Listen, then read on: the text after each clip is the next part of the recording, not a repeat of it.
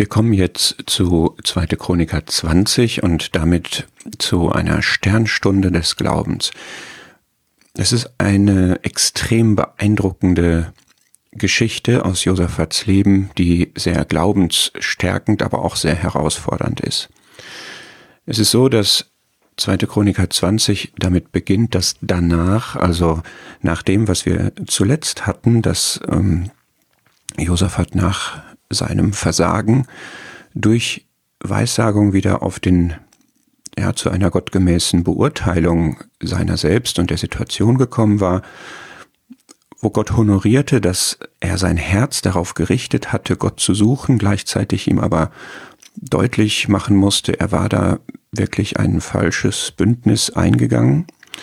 Und Josaphat hatte das korrigiert, in die Tat umgesetzt und sehr, sehr stark darauf hingewirkt, dass in seinem Volk Gerechtigkeit vor den Augen Gottes, totale Orientierung auf Gott Einkehr halten sollte durch die Richter, die er durchs Land geschickt hatte. Und er hatte dann diese Devise ausgegeben, seid stark und handelt und der Herr wird mit dem Guten sein. Und danach fügt es sich jetzt an, dass Juda angegriffen wird. Und das ist ja schon bemerkenswert, dass diese Aussage, Gott ist mit denen, die ihn suchen, dass die wahr bleibt, auch dann, wenn man angegriffen wird. Das ist insofern also kein Widerspruch, aber doch eine unerwartete Bewährungsprobe. Und hier verbünden sich gleich mehrere, Moab, Ammon und die Meoniter. Und es ist eine große Menge und sie sind da. Und bei Josaphat löst das Furcht aus. Und das ist ein angemessener erster Eindruck, den man hat, wenn Feinde sich zusammenballen und wirklich zum Angriff übergehen. Das ist ernst zu nehmen, das ist dann auch keine Einbildung, das ist Realität. Und wie reagiert Josaphat jetzt? Und das ist einfach so schön. Er hat einfach diesen Grundmodus, ich suche Gott. Das ist sein gutes Herz, das auf Gott ausgerichtet ist, das er auf Gott ausgerichtet hat und was den Herrn sucht und sucht und sucht und auch in dieser Situation sucht. Und er richtet jetzt seine Aufmerksamkeit darauf und nimmt sein Volk mit rein in diese Situation. Er ruft ein Fasten aus, Konzentration weg von dem Normalen hin zu dem Herrn. Und jetzt kommt noch einmal Suchen, und zwar konkret, um von dem Herrn Hilfe zu suchen und um den Herrn zu suchen. Also ihr seht, es ist einfach ganz prägend, auch in dieser Situation wieder dieses Suchen. Wunderschön.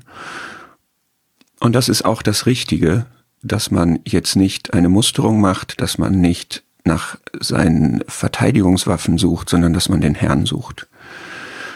Und es kommt dann ein Gebet, was Josaphat in der Versammlung spricht, im Haus des Herrn vor dem neuen Vorhof.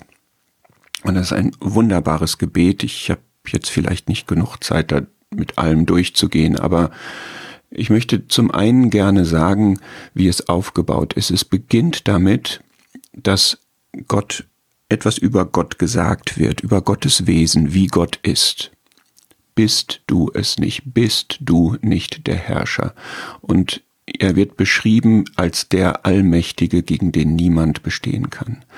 Zweitens wird davon abgeleitet, beschrieben, wie er in Beziehung steht zu seinem Volk und wie sich aus der Geschichte ergibt, wie diese Beziehung ist und welche Verheißung darin liegt. Er hat nämlich das Volk in dieses Land geführt, das jetzt angegriffen wurde, und er hat sie darin bewahrt und darin gesegnet und er hat auch dieses Haus ihnen geschenkt, in dem er jetzt betete, auf, dies, auf das sie sich beriefen, aus dem heraus sie jetzt in ihrer Bedrängnis schrien. Und dann kommt der dritte Punkt, nämlich der Hinweis auf die Situation. Siehe. Und nun siehe, so ist es jetzt. Wir werden angegriffen, sie wollen uns dein Land wegnehmen. Das du uns zum Besitz gegeben hast. Und dann kommt die Bitte, unser Gott, willst du sie nicht richten? Und hier ist jetzt ein großer Kontrast zwischen du und uns. Willst du sie nicht richten, denn in uns ist keine Kraft vor dieser großen Menge. Wir wissen nicht, was wir tun sollen, sondern auf dich sind unsere Augen gerichtet. Wunderbar. Und das ist ein Gebet, was er vor den Ohren des ganzen Volkes sprach und es wird betont, samt ihren kleinen Kindern, ihren Frauen und ihren Söhnen. Da ist keiner ausgenommen. Das war jetzt nicht nur die Führerschaft, nicht nur die Männer oder so, sondern alle waren in dieser Not, alle waren gleichermaßen angegriffen, alle sollten gleichermaßen Gott suchen und zu Gott flehen. Wirklich sehr, sehr stark dieses Gebet. Und es fällt noch etwas auf, nämlich die Rolle dieses Besitztums und dieses Heiligtums, das nämlich Josaphat darauf Bezug nimmt, dass sie ja jetzt nicht einfach irgendein Volk waren, sondern sie waren das Volk, was das Heiligtum in ihrer Mitte hatte. Und er sagt, dein Name ist in diesem Haus. Das ist eine sehr, sehr gute geistliche Bewertung der Situation. Er sagt, es geht jetzt nicht eigentlich gegen mich, es geht nicht gegen mein Volk, es geht gegen dich. Ja, du hast uns dein Besitztum, aus deinem Besitztum sollen wir hier vertrieben werden. Es ist deins, es ist nicht meins, es ist nicht unsers in dem Sinne, sondern es geht gegen dich. Und deswegen ist auch diese Bitte unterfüttert, dass er sagt, auf dich sind jetzt auch unsere Augen gerichtet. Und wir werden hinterher das Echo davon hören. Ich kündige das nur schon mal an, wenn gesagt wird von dem Propheten, es ist eben ja dann auch Gottes Kampf. Und es ist am Ende auch Gottes Sieg. Gottes Antwort ist jetzt Weissagung. Noch einmal, wieder einmal kommt ein Bote Gottes und er hat eine Botschaft und erst einmal will er die Aufmerksamkeit haben. Hier der Jachasiel hört zu, spricht er. Hört zu. Eine sehr aktuelle Botschaft. Hört zu. Und er bestätigt den Ansatz, den Josaphat in seinem Gebet hatte und sagt tatsächlich, nicht euer ist der Kampf, sondern Gottes. Tretet hin, steht und seht die Rettung des Herrn an euch. Nicht euren Sieg in diesem Sinne, sondern die Rettung des Herrn. Und er bekräftigt auch in dieser Situation die Verheißung, wenn jemand Gott sucht, dann wird Gott mit ihm sein. Und das wird jetzt auch weiterhin gelten. Der Herr wird mit euch sein.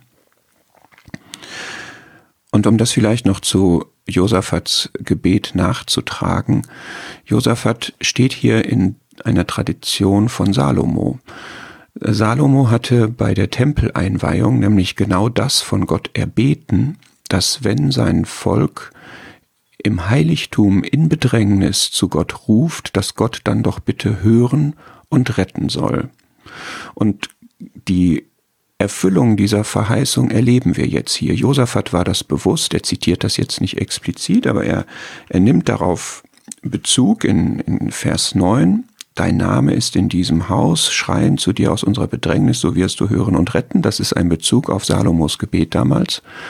Und das dazu bekennt sich Gott jetzt hier, indem er schon mal vorab sozusagen einen Propheten schickt, der ihn darin bestätigt, in, in diesem Ansatz, ja, in dieser Haltung, die er vor Gott hat. Und es ist aus Josaphats Sicht natürlich eine sehr, sehr große Demütigung, die er da ausspricht, dass er sagt, in uns ist keine Kraft, wir wissen nicht, was wir tun sollen. Diese Demütigung löst Gottes Gnade aus, ein Handeln, was klar von Gott kommt. Sehr schön, dass Josaphat hier diese Ermutigung durch den prophetischen Dienst von Jachasiel bekommt. Und die Rolle, die Sie jetzt haben werden, ist bemerkenswert. Also es gibt jetzt eine spezifische Anweisung für die Situation, die Gott für Josaphat hat. Ihr werdet hierbei nicht zu kämpfen haben. Tretet hin, steht und seht. Morgen zieht ihnen entgegen, der Herr wird mit euch sein. Das ist jetzt wirklich krass. Da hat sich ein ganzes Heer versammelt und sie sollen nur hintreten, stehen und sehen. Sie sollen sich nicht fürchten, sie sollen ihnen entgegengehen und dann werden sie erleben, dass der Herr mit ihnen ist. Sie werden also nicht kämpfen. Was macht man mit so einer Weissagung, mit so einer Offenbarung? Es ist gut, wie Sie hier reagiert haben. Sie alle fallen nieder, um den Herrn anzubeten. Das ist jetzt erst einmal etwas, wo Sie mit Ehrfurcht zu Boden gehen und nur anerkennen können, dass jetzt hier Gott geantwortet hat und dass Gott ihnen etwas gesagt hat. Und das mag man jetzt nicht schlüssig finden, nicht logisch, nicht, nicht überzeugend womöglich sogar. Für den Glauben ist es aber alles keine Frage. Wenn Gott das so sagt und es ist eine Antwort von Gott hier, dann hat das seine Richtigkeit.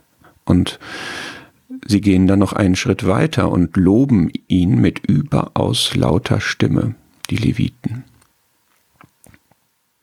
Und in dieser Stimmung geht es dann am nächsten Morgen weiter. Sie machten sich frühmorgens auf und zogen aus, also sie tun genau das, was ihnen aufgetragen war.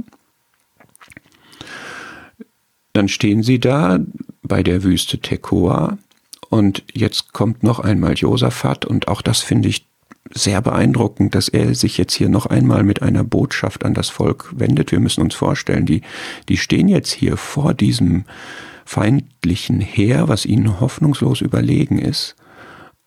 Also sie stehen da, sie sind da.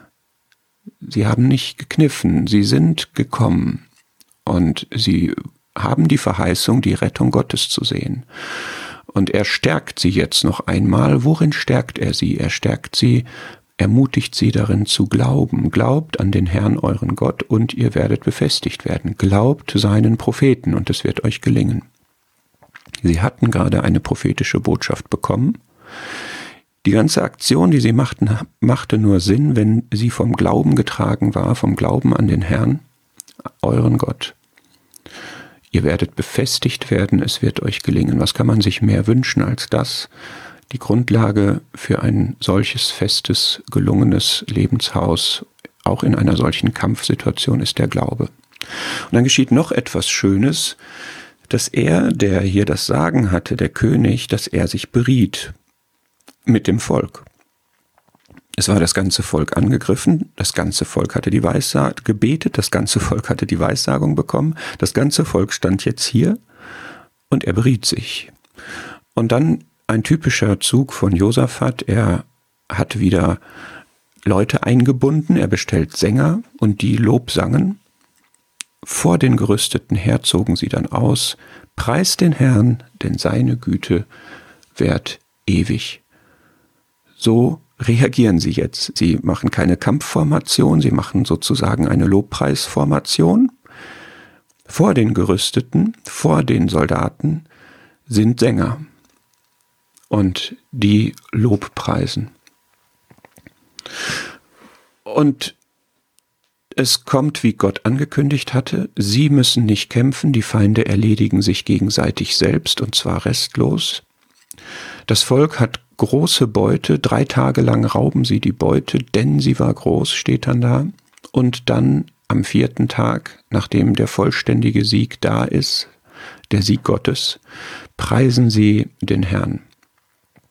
Also diese Sternstunde des Glaubens ist getragen begleitet und mündet in Lobpreis, Anbetung. Josaphat an der Spitze aller Männer, mit Freude geht es zurück nach Jerusalem. Das ist einfach wunderbar zum Haus des Herrn, da hatte es seinen Ursprung genommen, da endet es jetzt auch wieder der Schrecken Gottes, den haben wir öfter in der Geschichte Josaphats, wird auch in diesem Fall wieder auf alle Königreiche fallen und es ist einfach überdeutlich, dass der Herr hier den Sieg hatte. Wunderbar, eine wirkliche, echte Sternstunde des Glaubens. Und es ist so schön, dass das jetzt nicht einfach in einem Triumph endet, ein Sieg, die Plünderung und so, sondern Gott hat immer innerliche Ziele und es ist Freude. Der Herr hatte ihnen Freude an ihren Feinden, das klingt schon fast makaber, gegeben und Ruhe. Gott verschaffte ihm Ruhe ringsumher. Auch hier haben wir wieder eine Parallele zu Josaphat's Vater, zu der Geschichte Asas, die eine Geschichte war, wie Gott Ruhe verschafft. Was halten wir fest? Der Glaube ist das A und O. Und auch wir haben die Verheißung, dass wer an ihn glaubt, den Eckstein, den auserwählten Kostbaren in Zion, den Christus, den Herrn, der wird nicht zu Schanden werden. 1. Petrus 2. Es ist ein Zitat aus Jesaja 28. Wer an ihn glaubt, wird nicht zu Schanden werden. Dort, wer glaubt, wird nicht ängstlich eilen.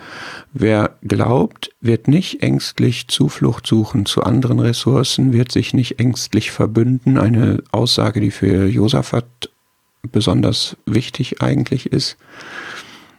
Er wird, wenn er Furcht hat, zu Gott gehen und Gott suchen. Er wird aber auch das tun und dann tun, was Gott gebietet.